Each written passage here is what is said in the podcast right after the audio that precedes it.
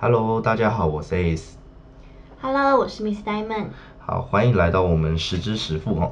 那今天呃蛮重要的一个主题是，即将我们在台股的月份要进入所谓的除权息的月份了。那今天就是要来跟大家分享一下，到底什么是除权息。因为去年我相信加入呃股市的新手应该很多，那可能他在今年遇到除权息的这个月份呢是第一次，所以看遇到除权息月份有哪些重点是我们要去注意的。那我们今天就请到 Mr. Diamond 来跟我们分享这些相关的呃一些小知识，跟一些在除权息月份操作股票的小技巧。那首先呢，先问一下 Aaron 好了，那第一个到底什么是除权息呢？好，其实除权息它就是公司把一整年的盈利它分配回去给股东。那除其实就是分配的意思，对权的话它就是分配股票股利，那息就是现金股利，两个不一样，一个是领到股票，一个是领到现金。嗯哼对。哦，所以呃除权息它是涵盖的两个概念在里面。对，它其实是不一样的。那像台湾的话，主要的话，嗯、有些会有除权，有些除息，甚至会有除权息一起做的。那像在美国的话，他们主要都是除息而已。哦，原来是这样。那呃，一般除权息呢，是不是可以由投资人决定要不要参加？对，因为它有一个除息的基准日，你只比如说你只要想要参加，那你就在那个基准日前把股票买进，然后继续持有。那如果你不想要参加，你就在基准日之前之前就把它卖掉，这样子。那其实我想跟大家讲的是，如果没有完成填息，都不算赚到现金股利。嗯嗯，对，那你如果不参加的话，其实也是因为我们整个呃，不管是除权或除息，它其实它的整个利润，应该说整个我们的所可以赚到的，其实都已经涵盖在股价里面了。就是比如说，你现在一张股票一百块钱，它发了两块钱的现金股利，那你只要在一百块钱把它卖掉，你在九十八块把它买回来，那你其实也是赚到那两块钱的现金股利的意思。等等于就是从左边口袋拿到右边口袋。对，就是其实就是你的股利是反映在你已经购买的股价上了。哦，原来如此。那、所以那究竟到底呃，投资人要依据什么条件来判断自己要不要出全息？呃，除了因为会有税务的问题，像我们平常交易的时候，政府都会收一个交易税嘛。嗯那其实这是已经，如果是你们不是领现金股利的状况来说，这样是你已经交税了。那如果是领现金股利的话，基本上呢，一般的小资族，就像我们，我们都是需要直接并入我们的所得税去纳税的。嗯，对。所以说其实税务的考虑是呃呃，等于投资人要不要参与除权息最重要的一个考量。对，因为你你需要去评估，因为我们财政部它有规定说每一个集聚你需要缴多少钱的税金，它会每个集聚是有一个趴数在跳嘛，那你就要先算好你自己的收入，然后去计算说，哎，那你可以多少现金股利？你如果领超过的话，你是不是要跳一个集聚？那如果跳一个集聚是就不划算了。了解了解。那像其实台湾人其实是非常喜欢配股配息的这个这这件事情啦。那所以通常台湾人都会去选择一个所谓叫做高值利率的股票。那通常比方说像高值利率的股票的话，都会比较好吗？其实也不见得。你想，比如说像台积电，它就是我们的护国神山嘛，没错那它其实它发的现金值利率其实还蛮低的，嗯可能就两三两三，比如说今年好像发三块左右而已。三块多。对，所以所以你看它这样一个股价六百多块钱，它才发三块，那它其实现金值利率其实超级低的。嗯哼，对，所以呃，其实现金值利率并不代表说你这个公司就是营运的特别好，只是他可能可能更愿意把它的利润分配给股东。那其实如果不配的话，比如说像是巴菲特，他就会觉得说我干嘛配给你？我留在公司，我可以做更好的操作，我可以帮你用钱赚更多的钱，那我就自己留着就好了。所以像有些公司，甚至它是如果是配权，就是配股的话，他们可能就是倾向于将公司的资金留着，然后去做更好的运用，这样。了解了，这很像是那种。呃，有些基金就是标榜会给很高的那个年化报酬率、年利息啦，对就很高配息，但是其实它的配息来自于它的本金。没错，而且像是台湾的零零五零、像零零五六这种，一个是高股息，一个是那种前前五十大市值，他们配的呃值值利率就其实有一点落差。比如说零零五零，它可能配大概三点五到四趴左右。对对，那像是高股息，它就可以配到七趴甚至是八趴。所以其实是中间有落差。那你不管怎么样，你都是要以有没有填息为主，因为你如果有时候你领到股利，但是赔了中间股价的价差，那其实也是蛮不划算的。了解了解。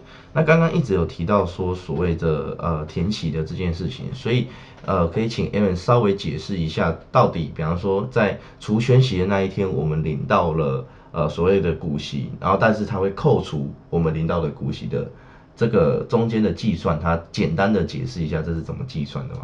好，就是比如说你用现在的股价扣掉你配的现金股息，对，那你扣掉之后，它就是你当天你的整个股，好，你当天股票的价值，它就会直接的扣掉。比如说一百块配两块，那你当天嗯开盘的时候，你的股票就会直接变成九十八块钱，它就直接扣掉了。嗯哼，对。哦，就是呃，中间那个落差就是配给投资人的。对，但你如果因为其实我们参与填息的目的是什么？就是希望公司能够快速的填息。嗯。所以有时候甚至有时候当天你的股票就可以直接回升到一百块钱。那你如果有机会的。是很多是这样子。那你如果比如说你持有一百块的股票，它当天扣掉了，直接给你之后，它当天又涨了两块钱，回到了一百块钱，那你是不是其实是赚了四块钱？懂我意思吗？了解了解，就可以有机会赚双倍。有机会，对。所以也就是说，填息的一个速度跟幅度。算是等于说，哎，投资人持续看好填息后的这个股票的后市。当然，对对对。好，那呃，税务的部分，我们呃哦，有一个还蛮重要的，现金值利率反推股价，用 EPS 去推估股票。哇，这个写的这个 Q&A 写的有点深度啊。我们先我们先讲一下，就是呃，EPS 是什么好了。EPS 就是每股的盈余嘛，就是用公司赚的钱扣啊除以它在外面流通发行的股数。比如说我今天公司的成本是一百块钱，那我有发了十股，那每股就是十块钱这样。对对。所以 EPS 跟现金值利率是不太一样的。不太一样，EPS 是衡量你每股的赚钱速度，但我们用呃用值利率去算啊推用 EPS 跟现金值利率去推估股价是要。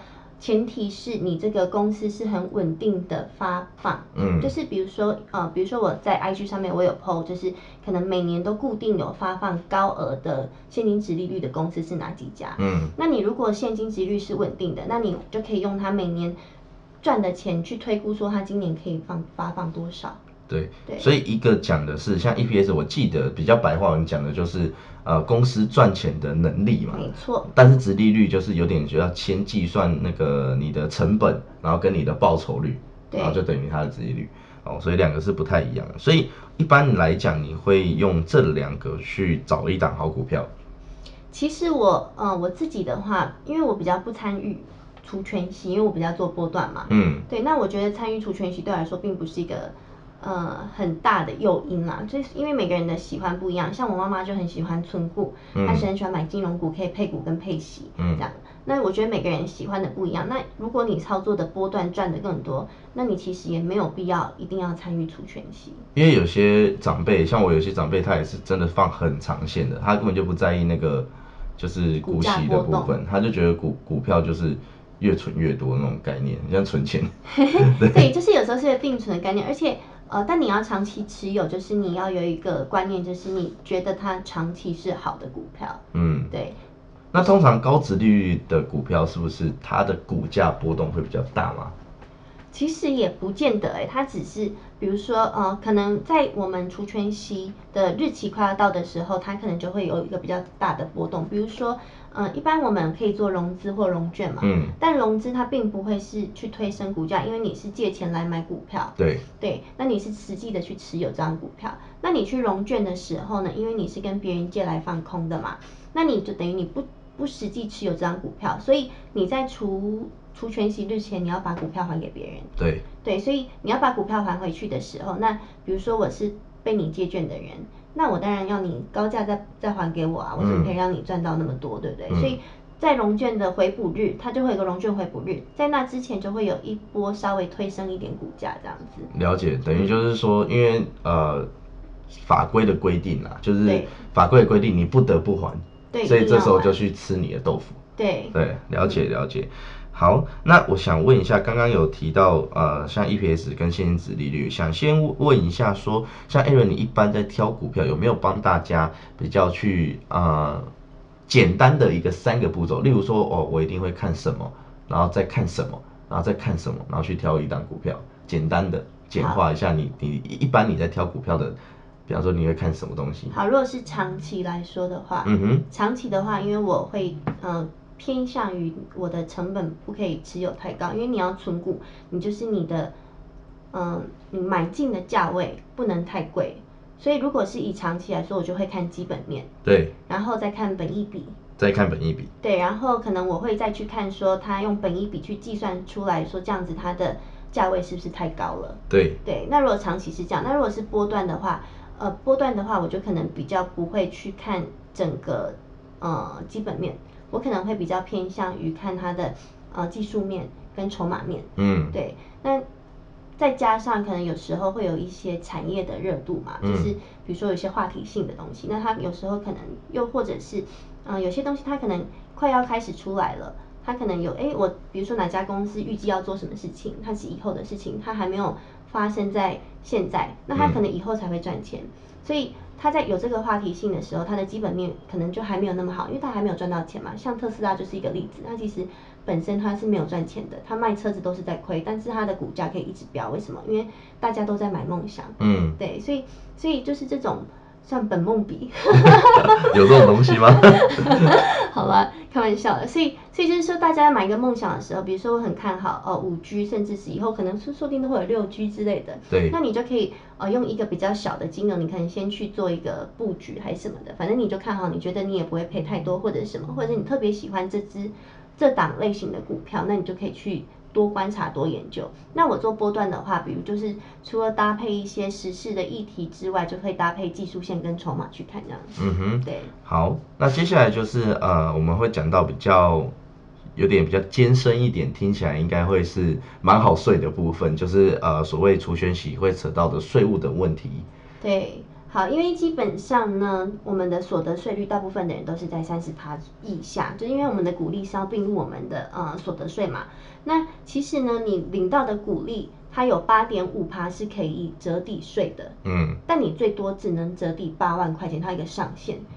等于说你反推回来，你只要股利没有领超过九十四万元，这些都是可以再多做一个八点五的折抵税额。了解。对，所以但我们觉得我们基本上小散户也没办法领到九十四万的股利一整年嘛，对啊一整年是应该是没办法了。对，因为因为如果那么集中，比如说像我们除权息集中在六到八月的话，嗯它也不是很分散。如果大家在六到八月也要领到九十四万的股利，哇，那不得了，那不要应该也是大户才能做到的事情。对对对，所以通常税务都是算大户才会比较优先去考虑的啦。对，而且但是大户会偏向呃不做除权息比较多。嗯，比如说呃，因为高所得，你只要年收入在两百四十万以上，你的整个税额的就是幅度是你要被扣三十万嘛。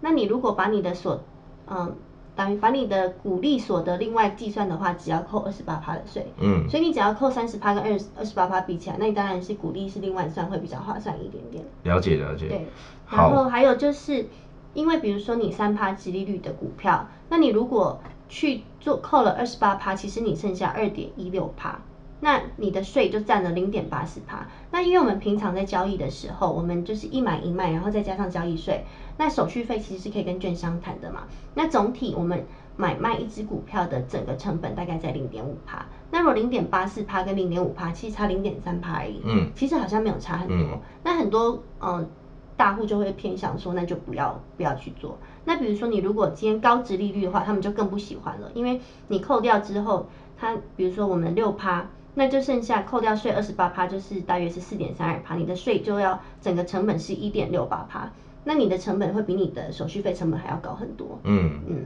对。就还是要去精算它中间的一个急剧的落差，然后还有趴数，因为好像还有扯到二代健保，对不对？对，有些还要扯到二代健保。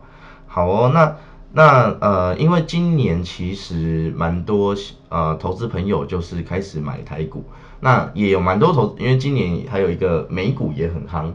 那想说问一下，如果像除权息这种月份，包含税额、包含除权息的这个呃机制设定。那我想问一下，美股跟台股有什么不一样的地方要注意的吗？好，台股的部分可能就是一年可能会发一到两次。嗯，对，那呃美国的那边的话偏向是每一季发一次。怎么这么好？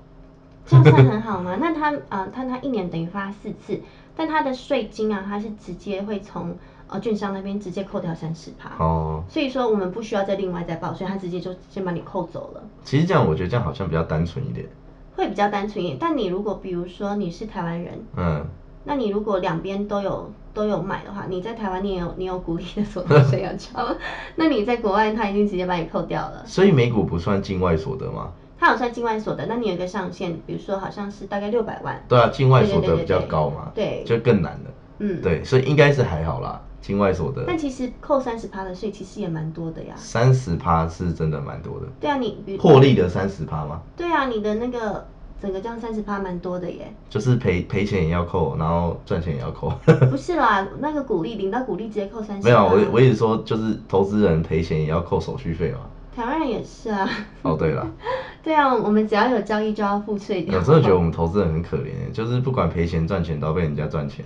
对啊，就是政府就这边赚赚也只只要，难怪他要鼓励大家 盘中交易啊，零股交易啊。其实应该应该是交易所最爽吧，他两他不管你赚赔他都赚。对，就是那种庄家捞庄那个东钱的道理。对啊，然后你输赢又跟他没关系。对，没错。好，那接下来最后一个小问题就是，如果我不参加除权息的话，我会有哪些风险或问题的存在呢？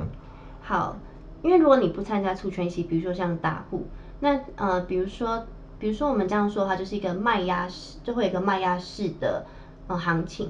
比如说，因为他不参加除权息嘛，所以他在除权息日前就会把股票卖掉。嗯，对。那他在买除权息日结束之后，他如果想要把股票买回来，就会有一个。卖压式的行情，就是大家会想要去抢这只股票，就会造成股票的上涨。对，那你如果今天不参加除权息，你考虑好了这些成本，你发现说，哎，不参加除权息的成本比较低，但后来你发现说，哎，比如说我一百块卖掉好了，那结果隔天我发了现金股利两块钱，股票到九十八块的时候，就大家疯狂的买，它如果涨到了一百零三或一百零四块钱，那你要多付出成本去把它买回来，所以它就是有可能会让你有想要投持有。同一张股票的话，会让你付出更高的一个嗯成本。没错，对。也就是说，其实这件事情还是 呃怎么讲，就是不太一定啦。有可能说，哎，你想要买回来的时候，你用更高的成本买，那也有可能你是持续抱着人，但是没有填息，然后甚至还往下跌。对。所以都还是呃不一定的状况，还是要看整个股票在未来的趋势跟它的价格还有基本面到底好不好。是比较稳健的一个方式。对啊，而且像以大户来说，随便差个一两趴，对他们来说其实都蛮多的。对，对啊。那而且在除权息月份，我之前就听很多长辈说，有很多呃除权月份，就像你刚才讲的，就是因为要呃回补嘛，所以有一些上涨的行情会在当天出现。嗯。那这种这种时候，就是很多前辈之前会跟我分享说，有很多吃豆腐当冲的机会。哦，对对。所以这个当冲的议题呢，我们会留到下礼拜的 podcast 再去跟大家分享。呃，股票当冲我们应该去注意哪一些啊？有哪些小技巧可以跟大家分享？那在除权息月份是非常好用的。那这个东西就是要请大家锁定我们下周的 podcast 的主题。那今天呃，我们还有。有什么有关除权息的这个议题，Aaron 想跟大家分享的吗？嗯，应该差不多了。好啊，那今天我们关于除权息的这个介绍就到这边结束喽。那呃，中间呢有一些过程是比较复杂的，呃，包含税务的计算啊，甚至是一些除权息的概念，在 Aaron 的粉砖里面。